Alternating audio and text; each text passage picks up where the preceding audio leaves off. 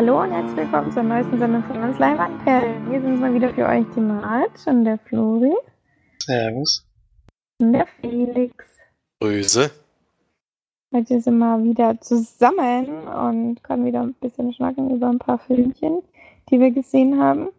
Unter anderem haben wir heute eigentlich 90% Filme, die wir im Kino gesehen haben und 10%, die wir zu Hause geguckt haben. Deswegen wird es ganz schön spannend.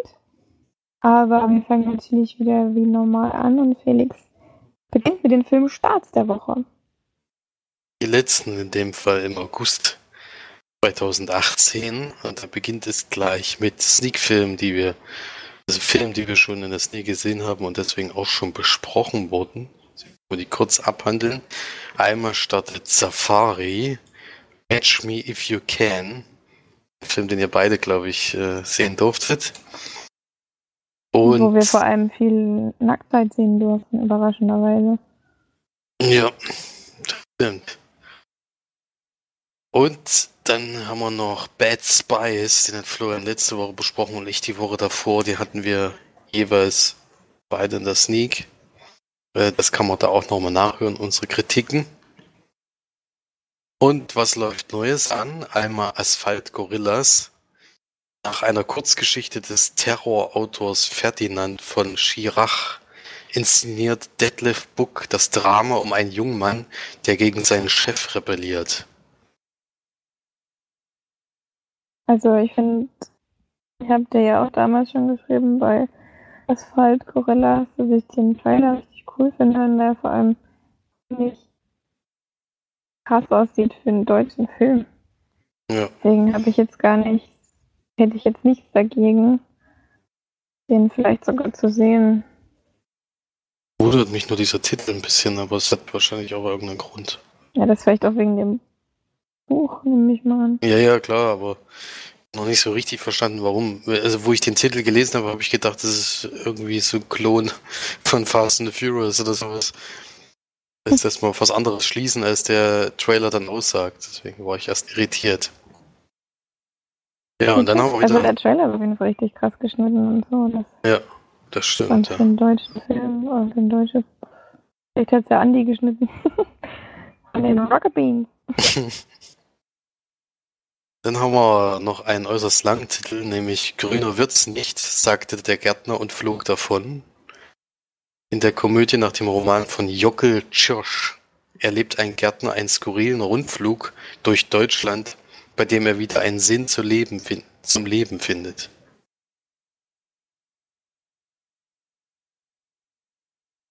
Und. Captain Sharky.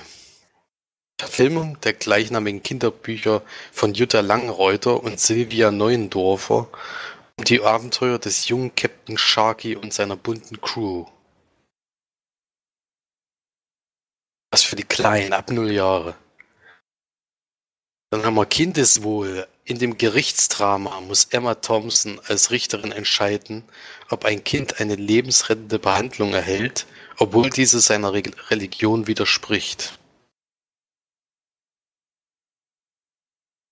Klingt sehr spannend, das würde mich interessieren, aber wird wahrscheinlich nirgendwo kommen. Dann haben wir noch Donbass, preisgekröntes Ensemble-Drama von Serge Sergej Losnica über den Konflikt in der Ostukraine und die mediale Wahrheit, die sich nur allzu oft als Propaganda entpuppt. Dokumentation, Dokumentation, hier haben wir noch Jupiter's Moon, der Ungar Cornel Muntrozzi vermischt Elemente des Superheldenfilmes mit einem kritischen Kommentar zur Flüchtlingskrise in einem tiefsinnigen Sci-Fi-Thriller. Ist so alles drin. Ja. Das waren schon die Filmstarts vom 30.08. und ich gebe weiter an die Filmcharts. Platz 5 Sauerkraut Koma, der wird heute auch noch besprochen bei uns. Platz 4 hält sich jetzt schon die fünfte Woche in den Charts. Hotel Transylvanien 3. Platz 3 gefallen von der 1 zwischen Mission Impossible, Fallout. Platz 2 nochmal gestiegen, Mamma Mia, Here We Go Again. Die neue Nummer 1 wenn ich es richtig mitbekommen habe, auch wegen euch beiden, ist die Equalizer 2. Das überrascht mich sehr, dass der tatsächlich auf Platz 1 gegangen ist. Aber Überrascht mich auch. Aber Wir wir sind ja auch- die, Besucherzahlen, die sind einen direkten Anteil hat man jetzt, glaube ich, auch nicht dran, weil die, unsere Besucherzahlen sind noch nicht drin, glaube ich, in der Berechnung. Das, kann sein, ja. Hier stehen leider jetzt nicht die Zahlen, die er erreicht hat. Aber es ist auf jeden Fall. Also hat mich schon überrascht, wo das jetzt bekannt wurde, dass das der erste Platz ist. zu Recht.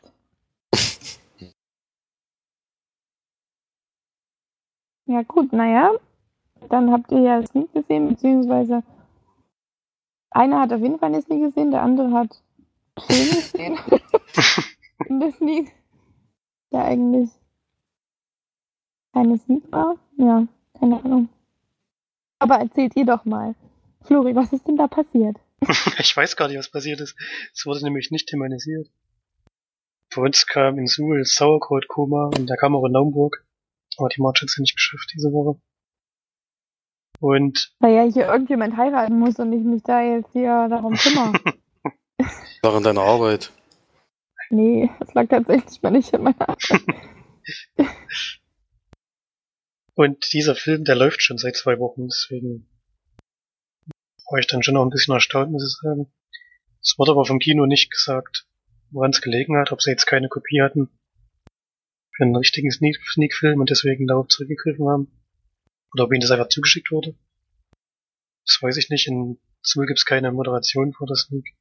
Vielleicht hätten sie es in Naumburg erklärt oder haben es erklärt, aber das wissen wir jetzt nicht so genau. Und war äh, schon sehr ungewöhnlich dass jetzt halt ein Film kam, der eigentlich schon, eigentlich schon läuft und ich denke auch, das Kino hatte Glück, dass keiner dabei war, der den Film schon gesehen hat, denn der hätte sich natürlich auf jeden Fall beschwert.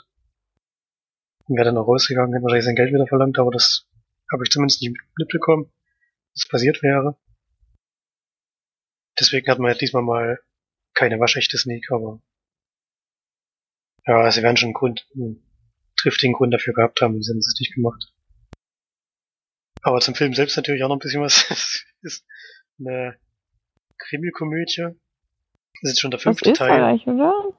Nee, aus Bayern. es ist schon der fünfte, fünfte Teil so einer Romanverfilmung. Ich kenne leider keinen einzigen dieser anderen Filme. Deswegen kann ich ihn auch nicht mit denen vergleichen. Sie haben alle so relativ lustige Namen. Quiz-Knockerl-Affäre war der Vorgänger zum Beispiel. Und es geht um Franz Eberhofer, der ist bei der Polizei in so einem kleinen Nest angestellt. Das ist bei München. Und der wird gespielt von Sebastian Betzel. Und hat jetzt halt hier seinen fünften Fall sozusagen. Das Besondere diesmal ist, dass er am Anfang des Films gleich nach München versetzt wird. Aber überhaupt keinen Bock hat, da hinzugehen und das auch ziemlich raushängen lässt. Eigentlich gerne da in so in seinem Provinzkaff bleiben will. Die aber anscheinend jetzt zumindest aktuell gerade nicht so den großen Bedarf für irgendwelche Kriminalkommissare haben, weil nicht so sehr viel passiert im Örtchen. Und muss dann aber natürlich nach München, ähm, kann sich da schlecht gegen wehren, sonst hätte er halt kündigen müssen und das will er dann auch nicht. Und bekommt dort einen Fall zugewiesen, der dann über Umwege einmal wieder in seinem Heimatort rauskommt und dann dort dann trotzdem wieder aufgeklärt werden muss, sodass er gar nicht lange in München sich aufgehalten hat, sondern dann relativ schnell wieder in seiner gewohnten Umgebung ermitteln muss. Und das wahrscheinlich so auf die Art und Weise macht, wie er das in anderen Filmen auch schon getan hat. Kann ich, wie gesagt, nicht, nicht so richtig beurteilen. Äh, von der Story her, auch was den Fall angeht, also der Kriminalfall ist halbwegs in Ordnung, der ist auch ganz gut erzählt. Das Ganze drumherum hat mir aber nicht so gefallen. Schon allein dieses Auslagern müssen nach München. Dann aber doch natürlich wieder auf die, sozusagen, auf die Leute aus dem Ort wieder zurückgreifen zu können, haben sie halt die Geschichte dann wie so ein Bumerang erzählt, was jetzt für mich nicht den großen Sinn gemacht hat. Hätten auch gleich in dieser Ortschaft bleiben können. So wie sie es wahrscheinlich in anderen Filmen auch gemacht haben. Ich weiß nicht, warum sie jetzt darauf diesmal verzichtet haben. Und für mich war das ein bisschen quatschig erzählt. Hat mir nicht so gut gefallen. Und ja, sehr durchschnittlicher Film. ist halt auch wirklich dieses Urbayerische, was dann dort gesprochen wird. Also sehr Dialekt. Ist jetzt ein Dialekt, der mir persönlich nicht so gut gefällt, muss ich ehrlich zugeben. Äh, das hat mich dann teilweise doch auch schon ein bisschen gestört. Aber ist wahrscheinlich auch ein Film, der so fürs bayerische Publikum auch gemacht ist. Da passt es dann ja auch. Kann man das nicht mal mitnehmen, aber würde uns nicht unbedingt weiterempfehlen. Ich denke auch, dass die anderen Teile besser sind. Also ich habe da schon sehr viel positive Besprechungen gehört von diesen, von diesen Vorgängern. Bei dem Film war es jetzt doch extrem durchschnittlich. Ich fand es auch nicht lustig. Kaum kaum lachen können und da vier von zehn Leinwandperlen. Wer die Vorgänger macht, mochte, der wird wahrscheinlich gucken, aber ich denke, dass doch einige dann auch ein kleines bisschen enttäuscht sein werden. In dem Teil. Ohne das jetzt eins zu eins vergleichen zu können natürlich, aber ich gehe davon aus, dass die anderen Teile besser sind. Auch geil, dass du nie eingesehen sagst das mal. Ich bin bestimmt besser. Ja. Also, wenn das jetzt der überragendste Film von der Reihe ist. dann wäre es bitter.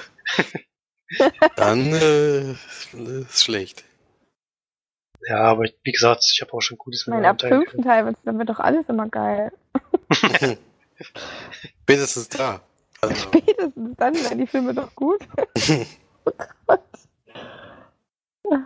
Ja, geht halt auch noch so um seine Freundin, die jetzt nach, nach ewigen Zeiten halt wahrscheinlich auch mal gerne heiraten möchte oder so. Und dann wird halt das, noch das war im Trailer. Das, das war im Trailer nicht lustig. Nee, es ist auch nicht lustig, leider. Ja, naja. Ja, gelacht habe ich eigentlich fast gar nicht, also das. Das ist schlecht bei einer Komödie. Ja, der Kriminalfall ist ganz okay, aber ansonsten gibt der Film nicht viel her, leider.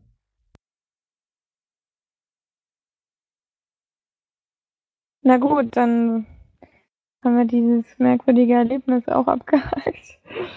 Dann hat auf jeden Fall Felix den Film gesehen, der, glaube ich, überall woanders in der Sneak kam, den Cineplex irgendwie nicht bekommen hat, was sehr komisch ist. Aber jetzt bin ich mal gespannt, weil ich nämlich von dem überhaupt noch gar nichts gehört hatte. Von Felix Sneak-Film.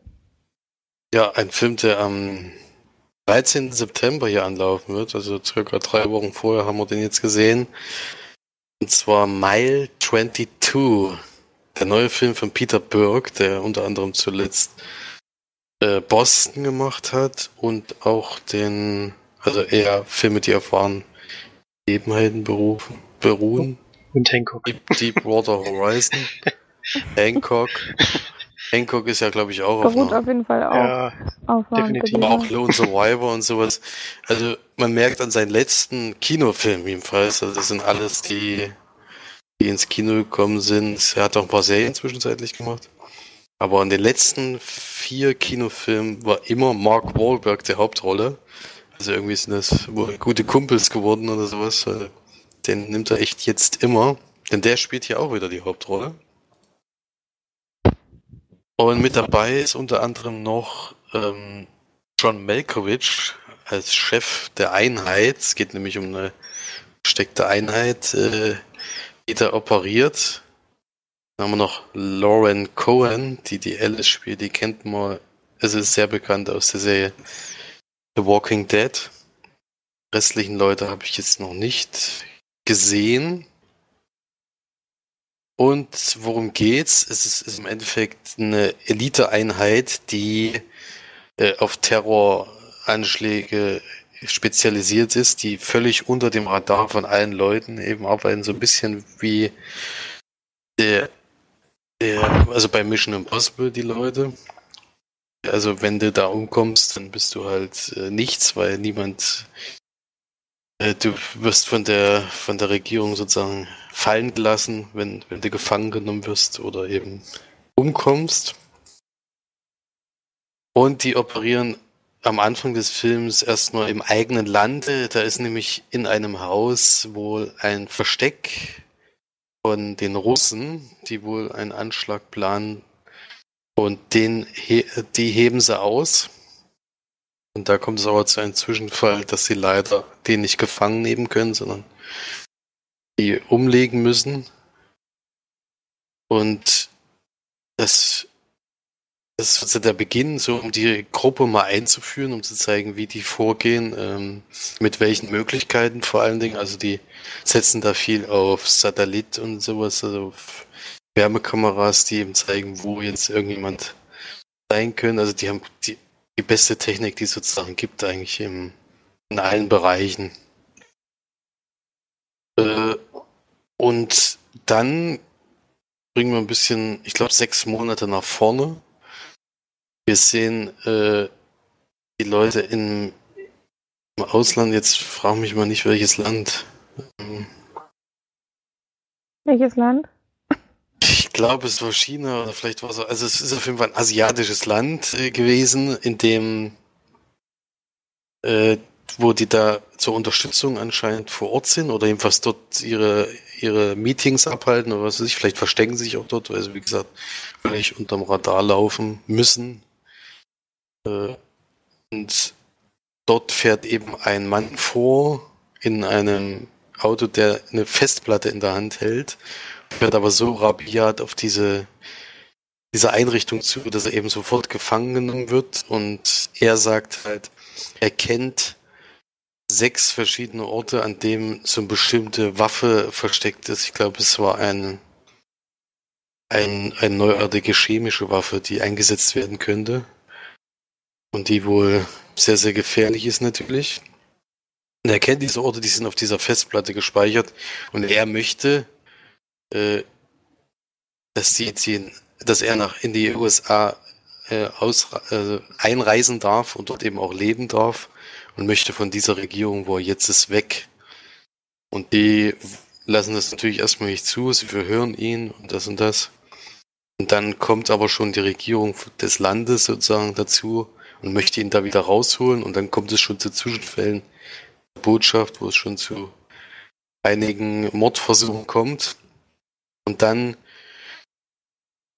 wird eben entschieden, dass er doch in die USA einreisen darf, weil ihm noch die Zeit davon läuft. Die Festplatte äh, löscht sich nach sechs Stunden automatisch. Und dann sind diese, äh, dieser Titel bedeutet im Endeffekt, dass es, dass von dieser Botschaft, in der sie versteckt sind, bis zum Flughafen sind es 22 Meilen. Und die versuchen es halt zu überstehen, trotz dessen, dass viele, viele Leute Jagd auf diesen Mann machen. Ja, das ist so die Geschichte des Films. Ohne jetzt viel zu spoilern. Ja. Ähm, in der Filmbeschreibung steht übrigens irgendeines südostasiatischen Landes. Also wahrscheinlich wird es gar nicht thematisiert. Es wird gar nicht genannt. Ja, das habe ich noch nicht mal vergessen. Es wird einfach äh, wahrscheinlich gar nicht so richtig genannt. Ich glaube, es steht wirklich dann nur da sechs Monate später und dann sind die einfach da vor Ort. Ähm, ja, was kann man, was kann man dazu sagen? Ähm, also es gab viele, viele positive Sachen, muss ich sagen. Also es erinnert halt sehr stark an einen Film, jetzt fällt mir der Name nicht ein. War damals mit Colin Farrell und wo auch so ein, so ein Typ eigentlich äh, nur von einem, der eine Million, nee, wie viel, ich glaube, es ist sogar ein bisschen mehr noch, äh, wenn ihn jemand äh, bei diesem... Sword, oder? Ja, Sword, die Spezialeinheit, glaube ich, ja da mussten sie auch von einem Ort zum nächsten kommen, um ihn in ein neues Gefängnis zu, zu bringen. Und er hat dann sozusagen einen Preis ausgelotet, damit die Leute ihn rausholen. Dann ging es in dieser, auf dieser Strecke richtig zur Sache. Ähnlich ist es hier jetzt auch. Allerdings äh, ist es nicht so ganz durch, äh, also ist es etwas undurchsichtig die ganze Zeit. Also man weiß nicht so richtig, was dieser Typ eigentlich will mit dieser Ausreise, was er damit auch erreichen will. Man weiß nicht, warum die Regierung so ein so Jagd auf ihn macht. Also und eigentlich macht ja auch noch eine Terroreinheit so äh, bisschen Stress, weil die natürlich nicht wollen, dass er diese sechs äh, Orte herausgibt, wo dieses, wo dieses Pulver oder wie man es auch immer nennen soll, versteckt ist. Da kommt es natürlich zu vielen, vielen Action-Szenen. Ja. Ansonsten Mark Wahlberg ist ein ganz, ganz schwieriger Charakter, der ähm, wohl mit zwölf oder so seine Eltern verloren hat, äh, ein IQ hat von gefühlt 500 wahrscheinlich und der aber inzwischen so extrem abgestumpft ist in seinem, in seinem Leben. Also der hat eigentlich gefühlsmäßig hat er kein, äh, hat er gar keine. Er mault die ganze Zeit noch rum, jeden einzelnen Schnauze er die ganze Zeit noch voll. Also das ist ein sehr, sehr unsympathischer Charakter. Da ist ein bisschen schwierig, da mit ihm zu sympathisieren. Sind sehr andere in der Truppe, die da ein bisschen freundlicher rüberkommen. Ansonsten patriotisch ist es zwischenzeitlich auch. Das merkt man bei Peter Berg-Filmen und auch bei Mark Wahlberg, dass die gerne Amerikaner sind und das auch gerne in den Vordergrund stellen. Allerdings ist es jetzt hier nicht so dramatisch wie in anderen Filmen. Äh, warum es da immer solche Charaktere geben muss, die, die eben so, so hart sind, dass man, dass sie eigentlich gar nichts mehr anderes im Leben haben, außer ihren Job. Das, äh, das muss dann eben auch immer sein in solchen Filmen, ja. Das äh, kommt dann immer unglaubwürdig rüber, aber naja. Vor allen Dingen, weil es dann in, in dem Film selbst eine Szene gibt, wo er sich selbst eigentlich widerspricht. Deswegen, weiß ich nicht, hätte man auch anders lösen können, dass, dass die Truppe auch ein bisschen mehr harmoniert miteinander. Ja, ansonsten kann man den auf jeden Fall gut gucken. Also eine sehr gute Sneak, muss ich sagen. Hat mich positiv überrascht. Vor allen Dingen das Ende, damit hatte ich echt nicht gerechnet, muss ich sagen. Ist sehr ungewöhnlich und ja, kann man sich auf jeden Fall darauf freuen, wenn man den in der Sneak hat. Da muss man sich nicht ärgern. Das ist echt spannend und gut gemacht. Und für mich der, einer der besseren Peter Burke-Filme in letzter Zeit, obwohl die ja alle durchschnittlich gut sind. Kann man alle gut gucken. Aber es sind jetzt kein Ausreißer nach oben gewesen. Den würde ich jetzt schon ein bisschen höher bewerten. Mit sieben von zehn Leinwandperlen. Ja. Na, schlecht. Ja, könnt ihr auf jeden Fall gucken, falls ich. Die Chance ist ja relativ hoch, dass der bei euch noch kommt in der Sneak. Äh, da kann man sich, äh, muss man sich nicht drüber ärgern. Geht schon Böcke drauf, ja. Geht ja auch knackig mit knapp 90 Minuten. Passt ja von der Länge her wahrscheinlich. Der geht wieder 90 Minuten. Stunde 35 steht ja. Ja, naja, ich, also Längen gab es auch nicht, wie gesagt, es geht auch zur Sache. Nicht so wie andere Filme in letzter Zeit, wo, wo sie da hätten auch äh, drauf achten können. mhm. Ist auf jeden Fall auffällig, dass jetzt viele Filme, auch amerikanische Produktionen, so sich ein bisschen nach Asien verlagern und da den Markt noch gleich immer mit zu erschließen. Das ja, kommt, ja, kommt ja in letzter Zeit öfter vor. Man sieht es ja auch an, an Skyscraper, der in den USA und in Deutschland oder in Europa allgemein gefloppt ist. Aber so sehr auf dem asiatischen Markt ausgelegt ist, dass er da jetzt seine Kosten vierfach eingespielt hat. Nur in, in China. Deswegen da, da kann man halt extrem viel Geld machen. Und deswegen legen die da jetzt die meisten Filme auch darauf aus. Es gibt jetzt auch viele Blockbuster sozusagen, wo auch dann mindestens eine Asiatin sozusagen mitspielt, um da auch Sachen, die noch mit reinzubringen. Ja, finde ich jetzt auch nicht negativ. Es war äh, jetzt auch nicht störend in dem Film. Aber bei Skyscraper weiß ich nicht, warum da so viele Chinesen da Geld ausgeben müssen oder Asiaten im Allgemeinen. Da brauche ich jetzt keine Fortsetzung oder sowas. Ja, also muss es natürlich, muss ich mal überlegen, was für ein Prozentsatz Chinesen in so einen Film gehen müssen. Dass der erfolgreich ist. da leben einfach unglaublich viele Menschen. Deswegen ist wahrscheinlich gar nicht so schwer, da den Markt noch mit auszunutzen. Ja, es sind auf jeden Fall viele Möglichkeiten, ja. Mich wundert halt, dass es jetzt äh, sozusagen gang und gäbe geworden ist. Das war ja lange Zeit nicht so, aber war, glaube ich, also gefühlt in den letzten Filmen war eigentlich immer ein bisschen ist da drauf ausgelegt, dass die da auch sehr erfolgreich sind. Vor allem die Blockbuster versuchen das jetzt. Ja. Naja, ist aber auch nicht negativ gemeint. Ist ja, ist ja auch äh, völlig okay, wenn man da das Geld machen will. Ich frage mich halt, warum es dann so qualitativ schlechte Filme sind, die dann da so einschlagen. Das ist ja zum Beispiel auch The Fast and the Furious, ist ja auch dann mega erfolgreich.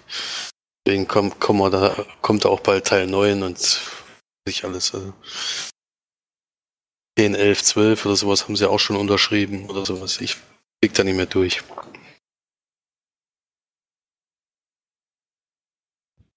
Dann kommen wir mal zu den Kinofilmen, die wir gesehen haben. Und da sind Felix und ich diese Woche gleich nach Kinostart in den heißlich ersehenen, ersehnten, meinte ich natürlich, äh, die Equalizer 2 Film reingegangen mit ähm, unserem Liebe, Liebling, ich kann nicht mehr reden, Denzel Washington in der Hauptrolle. Und ja, zur Geschichte braucht man jetzt nicht allzu viel sagen. Also wer die Equalizer 1 geguckt hat, der kennt ja schon unseren Robert McCall, der ähm, quasi so ein ehemaliger Militär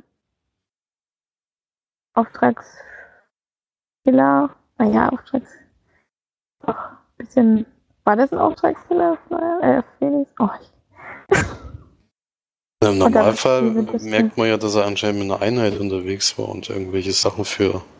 Ja, aber sie sagen ja auch. Sie also waren schon da, dazu da, um Leute sozusagen um die Ecke zu bringen, ja.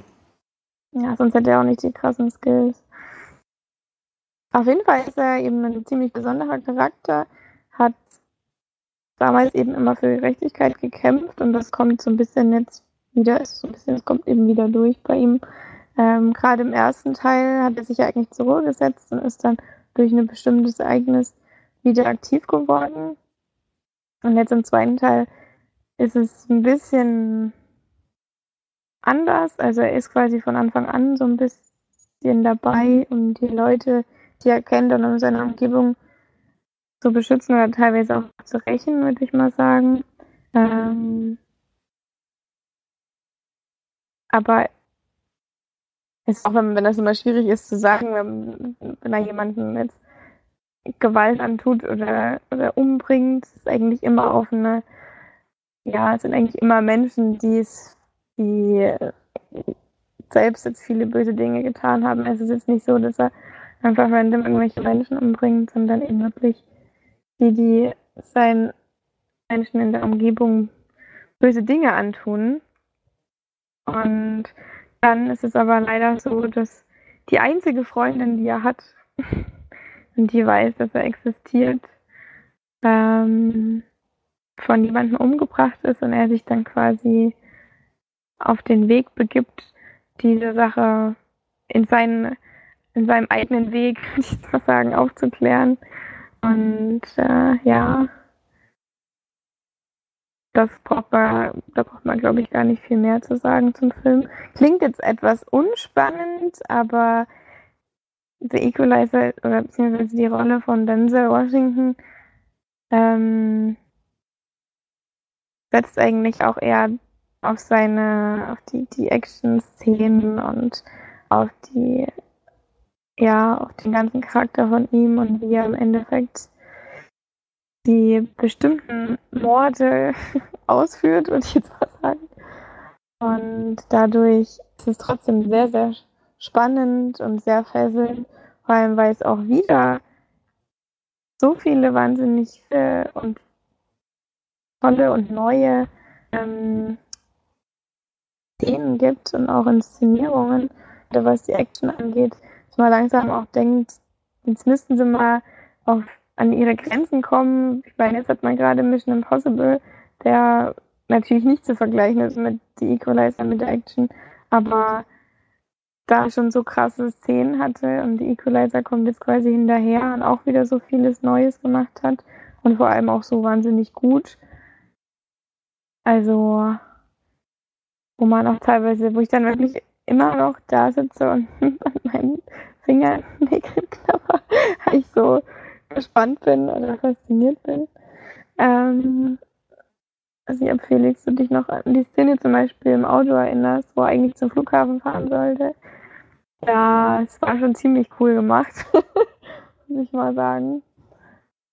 Und dann vor allem am Ende auch der Showdown war wieder sehr spannend und wieder auch viele neue ähm, ja, ja, was soll man, wie sagt man denn, ähm,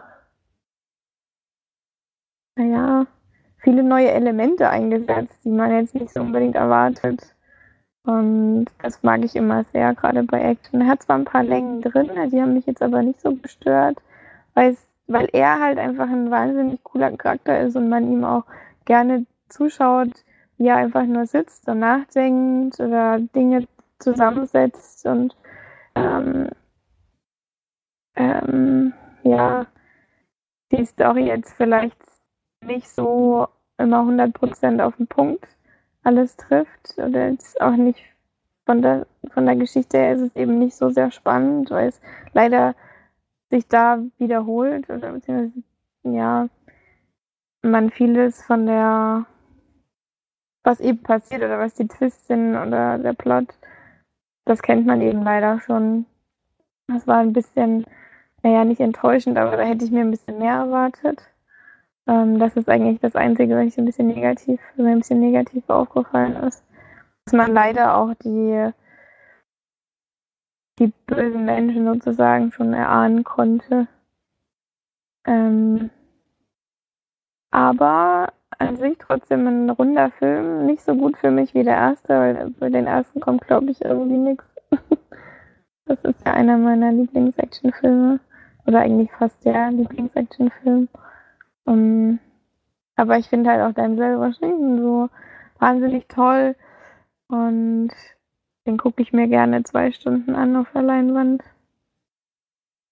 Auch wieder ein bisschen jünger gemacht, was Wahnsinn ist, weil man muss ihm einfach nur die Haare wieder schwarz färben, dann sieht er wieder aus wie vor 20 Jahren. ähm, aber ja, für mich auf jeden Fall eine sehr gelungene zweite also ein zweiter Teil, eine sehr gelungene Fortsetzung und bin keineswegs enttäuscht über sonstiges. Weil ich hatte meine Erwartungen relativ runtergeschraubt und die haben es auf jeden Fall übertroffen. Mich sehr freut. Ja, also ähnlich sehe ich das auch. Ich hatte den Trailer gesehen und der hat ja, dachte ich, relativ viel verraten. Es ist zum Glück nicht ganz so viel, wie ich gedacht hätte. Aber trotzdem gibt es ja keine Überraschung in der Geschichte. Es soll zwar so eine Art Twist geben, aber wer den nicht vorher sieht, der, der hat noch keinen Film geguckt anscheinend. Das war so auffällig. Äh, das war in der ersten Szene eigentlich schon zu sehen, wie das, wie das ausgehen wird. An, ansonsten äh, was mich ein bisschen gestört hat diesmal, ist, ist, auch die Länge. Ja, ich fand ihn deutlich zu lang. Dafür hat er einfach zu wenig zu zeigen gehabt. Und diesmal fand ich es auch zu sehr, dass sie ihn so als äh, den Übermenschen darstellen, der einfach in allen Belangen ist richtigerweise. Das ist, wir haben ja diesmal nicht nur eine Geschichte, wo es um Rache geht, sondern es geht auch noch so äh, für andere Personen ist er, steht er sozusagen ein für Sachen, die für den Film im Endeffekt überhaupt nicht wichtig waren. Und da wird er auch so als dieser, ja, er macht einfach alles richtig. Also der Equalizer macht keine Fehler. Das ist, das, das habe ich jetzt auf jeden Fall verstanden. Äh, ansonsten. Das ist ja auch bei, bei den anderen Actionfilmen mal so anders. Naja, aber hier übertreiben sie es halt mit gleich drei verschiedenen ja, ja, Parts, die sie dann am Ende noch, also noch einen draufsetzen, sozusagen, aufs Happy End. Das war mir dann doch eins, ein, zweimal zu viel. Aber es ist jetzt auch kein, kein, nichts Schlimmes gewesen, aber es war halt, war halt diesmal auffällig, muss man so ausdrücken. Im ersten Teil ist das schon sehr geradlinig und sehr, sehr actionreich und hier war es halt ein bisschen viel gelabert zwischen.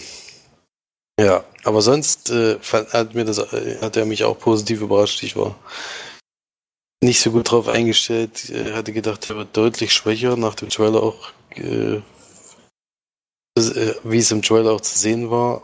Mich hat überrascht, dass den Film tatsächlich Antoine Foucault auch noch gemacht hat. Ich dachte, es wäre jetzt ein anderer Regisseur gewesen. Es ist ja auch die erste Fortsetzung, in der Dan Denzel Washington mitspielt. Das hat er vorher noch nie gemacht hat er sich hier doch mal zugetraut. Er passt dabei einfach auch perfekt in diese Rolle. Jemand anders hätte den gar nicht so konsequent spielen können, denke ich. Und bis, bis zur letzten halben Stunde oder sowas wäre das für mich ein durchschnittlicher Film geworden.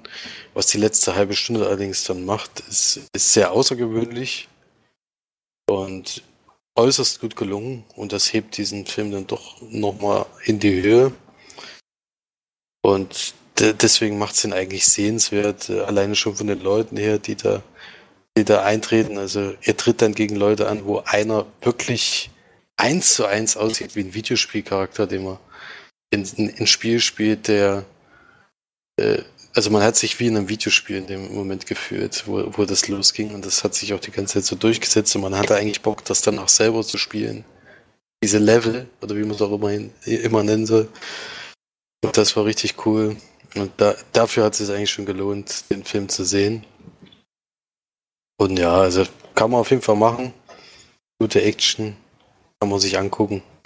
Aber es ist jetzt nicht, nicht vergleichbar mit Teil 1 für mich. Wie viele Punkte wird es dann geben? Ich würde sechs Punkte geben. Oh. Okay. Krass. Nee, ich gebe, ähm, ich glaube schon sieben, siebeneinhalb. Ich würde schon eigentlich schon fast zu acht.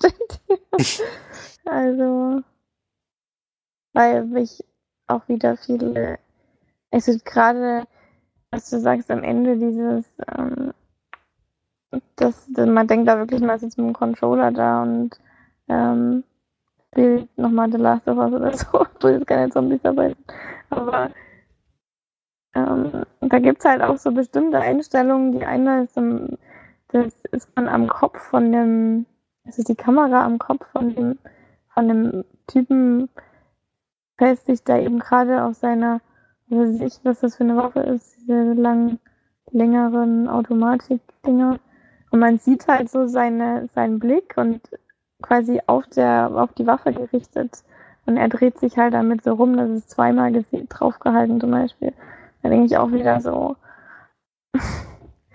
sieht so geil aus. Und es gibt immer wieder neue, neue, richtig coole Einstellungen. Ich weiß auch nicht, warum die das nicht im, in anderen Filmen so können. Also nicht nur in Action, sondern dass, dass, dass die sich bei Actionfilmen irgendwie immer so viele neue, geile Kameraperspektiven ausdenken und bei Horrorfilmen ist dann halt beim zehnten Mal immer noch so, dass sie den Spiegelschrank zumachen und dann jemand plötzlich da hinten steht. So. Da kann man sich da auch mal irgendwie Mühe geben, denke ich mir immer so. Aber bei Actionfilmen klappt es irgendwie immer wieder dabei.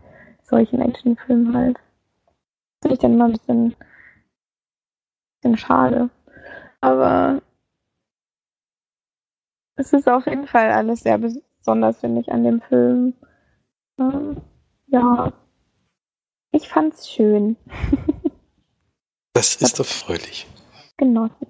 Okay, dann machen wir mal weiter. Felix hat ja noch einen Film gesehen. Bin gespannt, welchen, weil ich nämlich überhaupt keinen mehr sehe, der mir Hast du Slenderman, nee, Slender geguckt? Nee, Slenderman? Slenderman habe ich nicht geguckt. Nee, ich war nicht am Donnerstag, der lief ja am Donnerstag erst an. Ja. Wir waren ja diese Woche in Köln unterwegs und waren relativ früh zum Glück schon vor Ort. Da hat man die Idee, dort ins Kino zu gehen und hatten eigentlich gehofft, dass es eine Sneak um die Zeit gibt. Leider gab es sie da nicht, sonst hätten wir die noch besucht. Und waren dann normal im Kino und da uns relativ äh, gerade relativ wenig äh, gibt, was man so schauen kann. Äh, haben wir uns ein paar Filmbeschreibungen durchgelesen. Konnte zum Glück abhalten, dass wir im Breaking In gehen. Das wollte nämlich eigentlich mein Kumpel erst. Das gut klingt, aber wie ich schon gehört habe, ist das nicht allzu gut. Und dann waren wir in The Darkest Minds.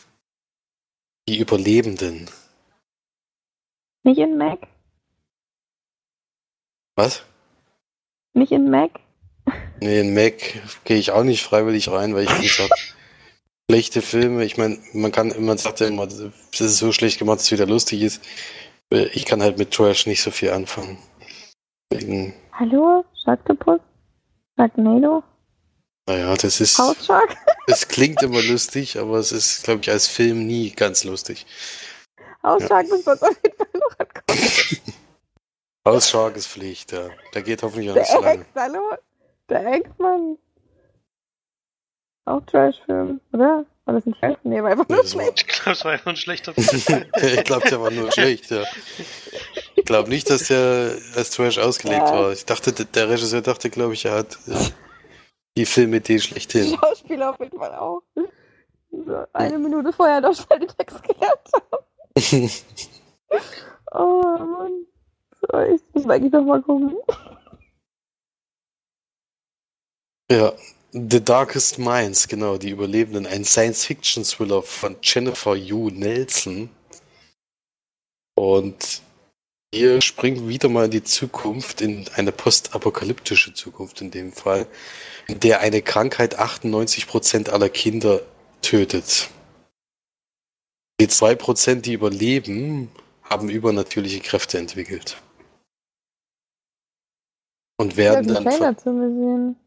ja.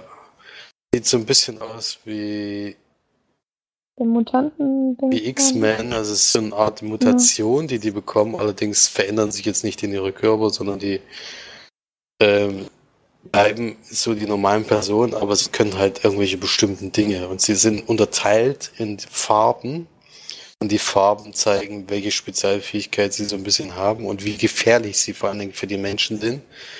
Und die Regierung hat entschieden, die in Camps aufzuteilen und die schwierigen Fälle sozusagen lieber auszulöschen, weil sie eben gefährlich für die Menschheit sein könnten. Äh, viele verstehen natürlich nicht, dass, äh, also, dass man diese Krankheit ist natürlich gravierend gewesen.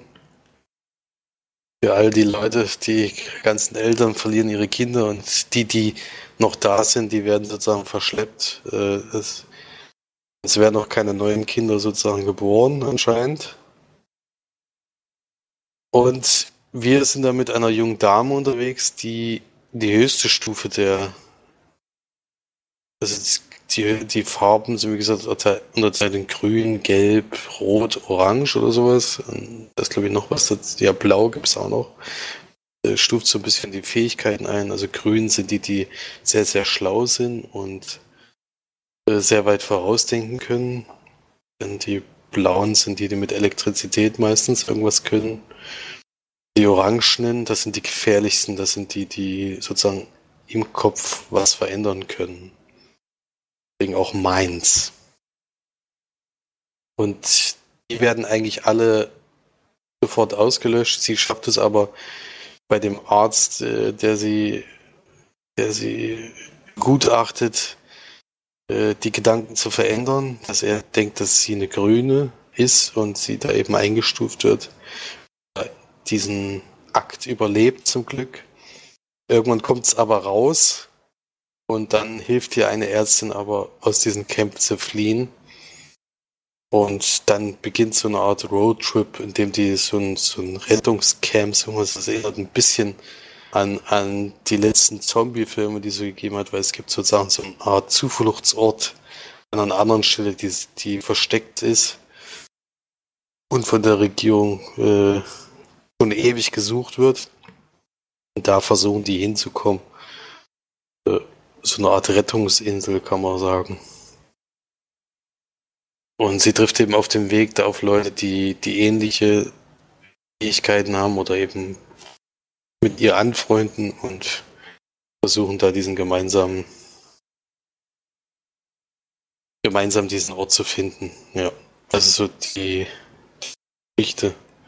Das ist eine sehr klassische Zukunftsgeschichte. Es erinnert, äh, also für mich war es eher so eine Jugendgeschichte, wieder so ein bisschen wie Tribute von Panem oder Maze Runner. Das ist ja erstmal nicht schlecht, allerdings hat der Film einige Probleme, denn erstens beginnt tut er erstmal sehr gut. Sieht auch ganz gut aus. Ich meine, die CGI-Effekte hat man schon gesehen, dass die da jetzt nicht Millionen reingefeuert haben in diesen Film. Aber man merkt diesen Film unwahrscheinlich an, dass er darauf getrimmt ist, dass es auch eine Trilogie werden soll. Äh, Das hat dem Film schon nicht besonders gut getan. Dann merkt man, dass er sich an Tribute oder an Maze oder an Twilight oder wie man die ganzen Sachen da nannte, orientiert, weil er eine Liebesgeschichte reinbringt, die völlig unnötig ist und viel zu viel Raum einnimmt. Äh, das hätte es meines Erachtens überhaupt nicht gebraucht. Und dass es eben dann doch wieder ein Road-Movie ist, ist dann doch eher, ja, spektakulär. Das hat man dann doch schon oft gehabt. Und es wäre meines Erachtens mit der Anfangsidee viel mehr möglich gewesen, weil die schon heftig ist, da mit diesen fast kompletten Auslöschung der, der Kinder. Das ist schon ein heftiger Start und dann macht man eben doch nicht allzu viel draus, sondern sieht dann doch wieder das, was man schon so oft gesehen hat. Deswegen schade drum eigentlich. Ich fand jetzt trotzdem nicht, dass ich jetzt äh, Zeit verschwendet habe, dass ich ihn geguckt habe. Also es gab ein paar schöne Szenen. Ich fand, er war an manchen Stellen äußerst gut gedreht. Es gibt äh, wirklich so apokalyptische Szenen, die, die sehr gut eingefangen sind, finde ich. Die Hauptdarstellung hat mir eigentlich auch ganz gut gefallen. Und ja, schade eigentlich, dass es dass es damit kaputt machen, dass sie da, da Fortsetzungen dran setzen, weil ich glaube, sollte schon so ein neues Tribute werden, habe ich die ganze Zeit das Gefühl gehabt. Ja, das ist es dann eben nicht. Deswegen gibt es da von mir vier von zehn Leinwandperlen. Hm. Klingt auf jeden Fall cooler, als es scheinbar ist. Ja, wie gesagt, am Anfang war ich auch sehr interessiert. Aber es verliert einen dann leider. Hm. Bin ja da auch völlig un, unwissend reingegangen. Ich hatte nur nach den Text dazu gelesen. Da hatten wir halt gedacht, komm, jetzt probieren wir es mal. Aber ich glaube, mit Breaking In hätten wir auch nicht den besseren Film. da hatten wir schon den besseren von den beiden. Was ich bis jetzt gehört habe. Dem anderen Film.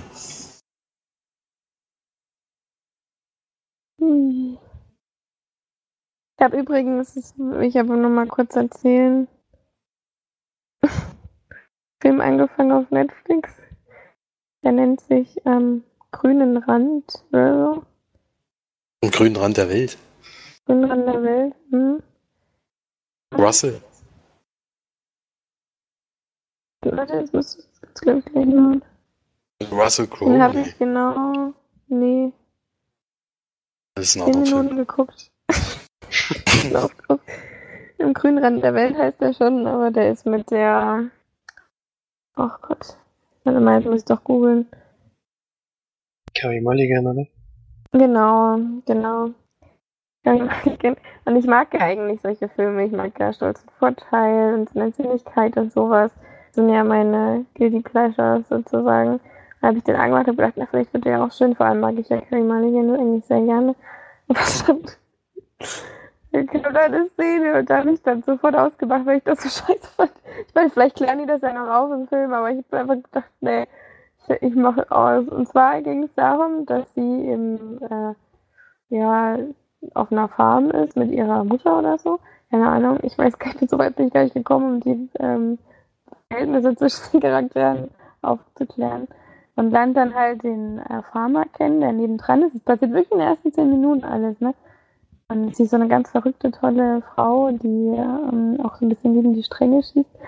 Und er ist halt so der mundfaule, aber sehr attraktive Farmer, der eben 200 Schafe hat und die die Farm neben ihr pachtet. Und äh, ihr dann einen Heiratsantrag macht. Und dann sagt, ähm, ja, ich heirate dich, wenn ich meine Schafe verkauft habe, um das, das Geld zu haben, ähm, um die Farm zu kaufen und wir dann gemeinsam hier die Farm machen können. Und dann in der Nacht, der er das gesagt hat, liegt er halt im Bett und wacht dann auf, weil sein Hund bellt. Und hat zwei Hunde, einmal den bösen George und einmal nur den George. Und der böse George ist draußen und scheucht die Schafe sozusagen aus ihrem äh, Gehege, aus dem bezäunten Ding raus und scheucht die dann zur Klippe, sodass alle Schafe über die Klippe fallen. alle 200 Schafe. Ich bin da gelaufen. Und da habe ich ausgemacht. da geht's erst los. Ich gedacht, das ist nicht der Scheiß ernst. Weil am Wesen, am Wesen noch gezeigt, wie jedes Schaf, einzeln runterrollt. Ich habe drüber und, und auf diese, auf diese Dings der Schellen, ey, das war echt oh Mann. Wir haben Schafe. oh, Bin da, ey. oh, Horrorfilm, ey. äh, Vielleicht muss ich dem Film noch mal eine Chance geben, aber zu der Zeit habe ich mich da so aufgeregt und habe gedacht, ey, Schafe sind wahrscheinlich dumm, aber so dumm, keine Ahnung. Ist die da so eine scheiß Klippe runterspringen. Oh. oh, ja, wollte ich nur mal kurz erzählen. Okay, ähm, was ich aber wirklich noch zu Ende geschaut habe, ist ein Film, der ähm, Etienne besprochen hat bei Kino Plus. Und der hat ja auch immer so ein bisschen so eine leichte Ader dafür, würde ich jetzt mal sagen, ähm, romantische Komödien zu schauen. Und ich habe das ja auch manchmal, wenn ich mich einfach so berieseln lassen will und mich ein bisschen bespaßen lassen will. Dann habe ich mir auf seine Empfehlung war es nicht, aber gesagt, man kann es mal angucken. Und so einen Film habe ich da irgendwie gerade gebraucht, weil ich nebenbei noch viel vorbereitet habe und so. Habe ich mir dann Set It Up geguckt, der auf Netflix, sogar ein Netflix produzierter Film war das, glaube ich. Ja, nee, ich glaube nicht. Egal, auf jeden Fall, das gibt's auf Netflix. Mm, Es ist eigentlich eine total banale und ja, relativ typische Geschichte. So neben, also es gibt eine Sportjournalistin, die eben in dem Büro wahnsinnig viel arbeitet und ganz halt so total bekannt ist und eben eine wahnsinnig hohe Journalistin ist und da für die arbeitet eine Assistentin, die eben von ihr ziemlich schika- schikaniert wird und naja, schikaniert nicht unbedingt, aber sie, die muss halt einfach wahnsinnig viel arbeiten, immer parat sein, immer das und das und das machen und immer auf 100 Prozent und irgendwie 20 Stunden am Tag arbeiten gefühlt. Und das Gleiche ähm, ist quasi mit einem, der im gleichen Haus komischerweise ist, oder in einem gleichen Businessgebäude, ähm, ein Mann, der, ich habe keine Ahnung, was der arbeitet. Ich habe es nicht verstanden. vielleicht habe ich, war ich auch zu doof. Oder ich war zu sehr abgelenkt, der irgendwas mit Finanzen oder so macht, der genauso einen Assistenten hat, der auch völlig überfordert ist und überarbeitet, keine Zeit für seine Freunde und Freundin hat und bliblablub. Und die beiden treffen sich dann durch Zufall, die beiden Assistentinnen, und sagen dann, Assistenten, und sagen dann eben, hey, wie wäre es denn, wenn wir unsere Chefs einfach miteinander verkuppeln? Vielleicht wird es ja dann besser, dann haben sie mehr Zeit, also verbringen sie mehr Zeit privat und wir haben auch wieder mehr Freizeit, ja. Das ist so die ganze Geschichte, was da passiert, kann man sich, glaube ich, denken. Und das passiert im Endeffekt auch, was man sich denkt. Passiert. Aber das ist ja bei romantischen Komödien eigentlich immer der Fall. Deswegen ist es jetzt kein großer Nachteil, würde ich jetzt mal sagen. Also es ist eigentlich wirklich so, wie es Ede gesagt hat. Es ist ein ganz amüsanter, lustiger Film. Ähm, es ist leider einmal eine Szene dabei, die ich überhaupt nicht lustig fand. Oder vielleicht auch, nee, einmal eigentlich. Ähm, es war die eine Szene im Fahrstuhl, das fand ich, war wieder so hm, Niveau und dann mit der Gürtellinie und das gefällt mir immer nicht. Es ist halt, "Haha, der fette Lucy zieht sich aus im Fahrstuhl, äh, voll lustig. Ähm, mag ich halt immer nicht, ich mag halt eher intelligenten Humor, aber es ist eine ganz friedliche ähm, Liebesgeschichte, die jetzt nichts irgendwie, also man erwartet nichts und deswegen wird man nicht enttäuscht. und man kann den eben so super nebenbei hergucken und verpasst nichts groß, wenn man mal nicht hinschaut und ähm, ist aber trotzdem ganz gut unterhalten und ich glaube für so einen Mädelsabend ist es ganz cool, aber euch würde ich ihn jetzt nicht empfehlen. Und das ist für mich ein Durchschnittsfilm und ich würde so vier von zehn Leinwandfällen geben. Na gut, vielleicht fünf. Nicht ganz so kritisch sein, weil halt doch eine ganz niedliche Geschichte auch drin. Zwischen den beiden Assistenten. Achtung, Spoiler. Knistert dann natürlich auch irgendwann und das ist eigentlich relativ schön. Es sind keine nervigen Charaktere dabei, obwohl die, wie heißt die denn überhaupt, die das spielt? Die, die erinnert mich total an Lindsay Lohan. Ist das vielleicht ihre Schwester? Habt ihr von dem Film schon was gehört? Nee, ist mir nix. Das sagt er auch nicht. Komisch, weil ihn ja Ede besprochen hat im Kino Plus. Zoe Deutsch heißt sie. E D-E-U-T-C-H. Die hat bei Disaster Artist mitgespielt. Also überragend. Die sieht so ein bisschen aus wie Ellen Page. Finde ich. Eben war es noch Lindsay Lohan. Ja, die erinnert mich vom Spielen her und von dem, ja, also dieses ganze Setting hat mich so an den Lohan erinnert. Gibt's die eigentlich noch? Weiß Die ist nicht, die die irgendwie raus, oder? glaube ich, im Drogen Ergeben tut sie schon noch, aber. Da kam nichts mehr. Okay. Ja, dann, ah ja, Felix für uns natürlich, äh, nicht für sein eigenes Vergnügen, sondern für den Podcast auf der Gamescom. Und darf uns dann jetzt darüber auch gerne noch was erzählen. mache ich auch sehr gerne, ja. Es ist nur natürlich aufgrund des Podcasts. Also selber möchte ich da ja gar nicht vor Ort sein. Das ist ja ziemlich langweilig. Fast. Ja, also Gamescom 2018 wieder in Köln. Das ist ja gerade zur Diskussion, ob das weiterhin so sein wird oder nicht. Ob das jetzt nochmal wechselt. War jetzt das zehnjährige in Köln und wir waren jetzt, glaube ich, das fünfte Mal in Folge dabei und durften netterweise am Pressetag die Hallen besuchen, was ein Vorteil ist, weil man eben ziemlich viel schafft. Also wir haben, glaube ich, diesmal mehr gespielt als in den Jahren zuvor. Äh, Das war sehr auffällig, fand ich, und es gab auch wahnsinnig viel zu spielen. Äh, Ich will doch gar nicht jetzt auf jedes einzelne Spiel eingehen, auf die, die für mich ein bisschen herausgeragt haben, die mir am meisten Spaß gemacht haben, die ich mir auf jeden Fall auch selber kaufen möchte. Und da gibt's au- zum Beispiel auch Spiele, von denen ich es überhaupt nicht erwartet hätte, deswegen bin ich da sehr positiv überrascht.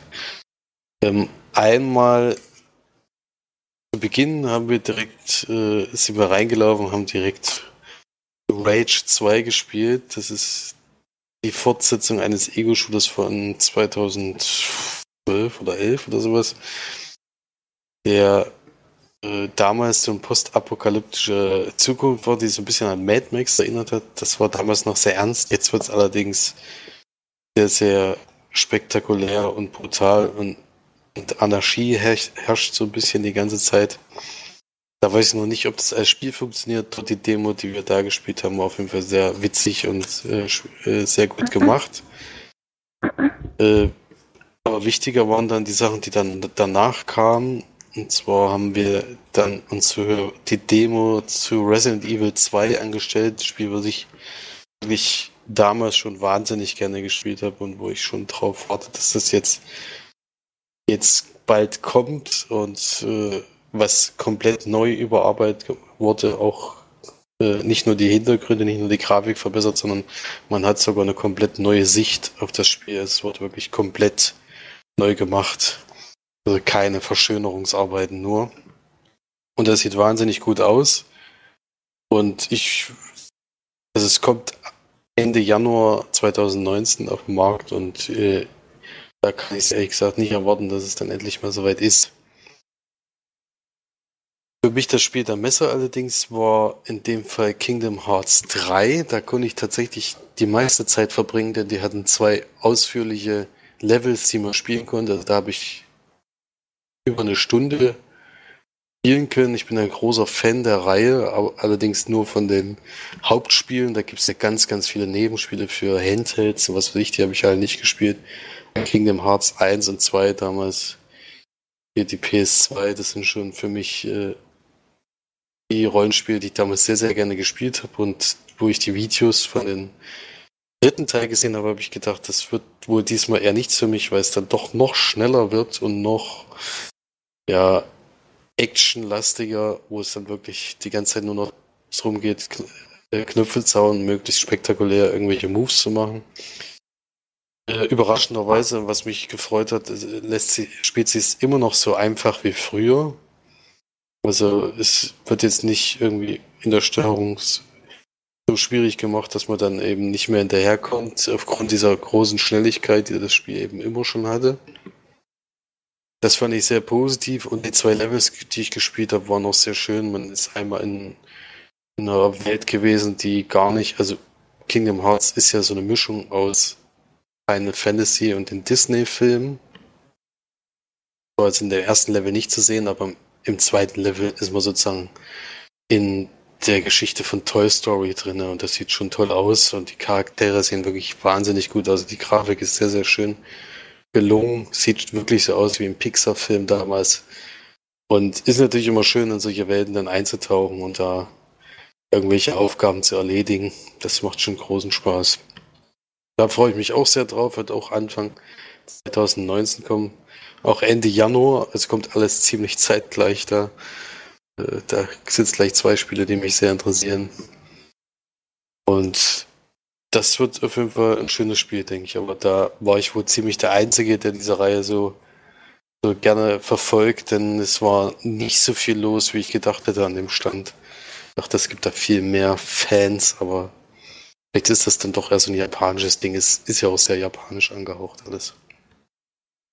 Ja, und zur größten Überraschung für mich der Messe wurde äh, Biomutant. Das ist das Spiel von, von THQ Nordic, die so zum ersten Mal richtig, also nicht zum ersten Mal, die haben schon ein paar eigene Spiele ausgebaut, aber es ist so ein bisschen das Blockbuster-Spiel von denen, obwohl das nur von 15 Personen äh, gemacht wird, was wirklich sehr wenig ist für so ein großes Spiel. Und da hatten wir uns dann ziemlich bald schon angestellt und es spielte sich wirklich wahnsinnig gut. Es ist kann man fast gar nicht beschreiben. Also es, die eigene Figur gestaltet man, indem man ähm, so ähnlich wie bei anderen Spielen eben die Stärke und die Intelligenz, was man sich einstellt. Aber so stellt sich das dann auch dar in deinem Charakter, den du spielst. Das heißt, wenn du Intelligenz hoch machst, hat er halt einen sehr großen Kopf oder machst die Stärke größer, dann wird er halt deutlich breiter und mächtiger. Und dein Mutant, den du da spielst, der entwickelt sich auch ständig weiter und äh, wirklich sehr gut aus, äh, spielt sich wahnsinnig gut, äh, hätte ich nicht erwartet und wir haben, glaube ich, eine halbe Stunde anspielen können. Äh, das war schon sehr, sehr gut. Also das, das werde ich mir auf jeden Fall vormerken, wurde allerdings jetzt gerade, kam heute die Meldung, auf Sommer 2019 verschoben. Also es ist noch lange hin, bis das Spiel dann rauskommt, deswegen bin ich froh, dass ich da, da jetzt mal so lange anspielen konnte. Was für ein Genre ist das denn? Das ist so Art Action-Adventure, also man hat so ein. Also mit was kann man es am besten vergleichen? Also wahrscheinlich so, so Zelda-mäßig, halt ohne Rollenspielelemente, sondern es geht eigentlich nur darum, die Welten zu erforschen und die Gegner zu besiegen. Also man hat jetzt nichts von der Story oder sowas mitbekommen. Man wird einfach in eine Welt reingeworfen, was wohl auch das, der Anfang des Spiels sein soll. Und da kriegt man jetzt nicht so wahnsinnig viel mit. Ich weiß nicht, inwieweit das dann noch weitergeht, äh, inwieweit man seinen Charakter dann noch entwickeln kann und sowas. Aber Hauptaugenmerk lag erstmal auf Kletter- und Springpassagen und auf Kämpfen. Also der Hauptaugenmerk. Ja. Dann würde ich gerne noch zwei Spiele vorstellen, die mich wirklich sehr, sehr beeindruckt haben, denn es gab neben den ganz, ganz vielen äh, großen Spielen, die man eben anspielen konnte, also da hat man auch nicht so positive Erfahrungen bei manchen Spielen leider. Also es gab Gutes und Schlechtes, aber das Schlechte muss ich jetzt nicht unbedingt ausführen hier. Äh, es gab dann auch eine helle Halle, wo es 88 Indie-Entwickler gab, die ihre Spiele vorgestellt haben. Da sind wir dann auch mal lang gelaufen und es war echt, also man hätte gar nicht alles spielen können, so viel gab es da und es war vieles, vieles von dabei, was wirklich schön war. Und zwei Sachen habe ich mir da doch an, also eigentlich habe ich mehr Sachen angeguckt, aber zwei Sachen, die mich wirklich interessiert haben, äh, die, nee, die mich nicht nur interessiert haben, sondern mich wirklich überzeugt haben, sodass die Spiele auch sehr, also es sehr wahrscheinlich ist, dass ich die Spiele kaufen werde, sind eben sehr kleine Spiele. Und eins davon heißt El Hio. Da würde ich euch beiden jetzt mal die Internetseite schicken, dass ihr alleine nochmal auf die Internetseite guckt. Das ist nämlich das Bild, was ich da gesehen habe. Deswegen habe ich mich. Ich schicke es euch mal rüber, den, den Link, dann könnt ihr einfach mal draufgehen. Das Bild habe ich da auch gesehen. Und deswegen bin ich an dem Stand stehen geblieben, weil es sieht einfach, das sieht schon wahnsinnig schön aus, muss ich sagen ist ein Spaghetti-Western-Stealth-Game, steht hier, in dem äh, ein sechsjähriger Junge von seiner Mutter in, in, ein Verla äh, in ein Waisenheim gebracht wird und er weiß einfach nicht warum. Er versteht es nicht. Und die, du versuchst in dem Spiel sozusagen aus diesem Waisenhaus rauszukommen und zurück zu seiner Mutter zu finden. Das ist so das Ziel des Spiels, haben sie mir erklärt.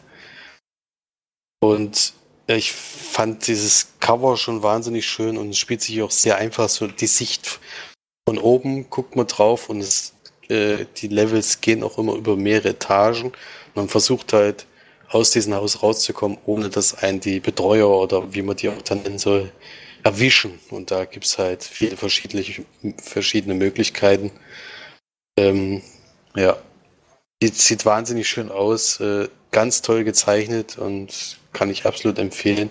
Wer, äh, den Link äh, stellen wir, denke ich mal, auch mal bei, bei unserer Seite mit online. Da sollte man auf jeden Fall mal drauf gucken. Sieht wirklich toll aus und ist für nächstes Jahr auch im Sommer angekündigt. Ist doch noch relativ lange hin.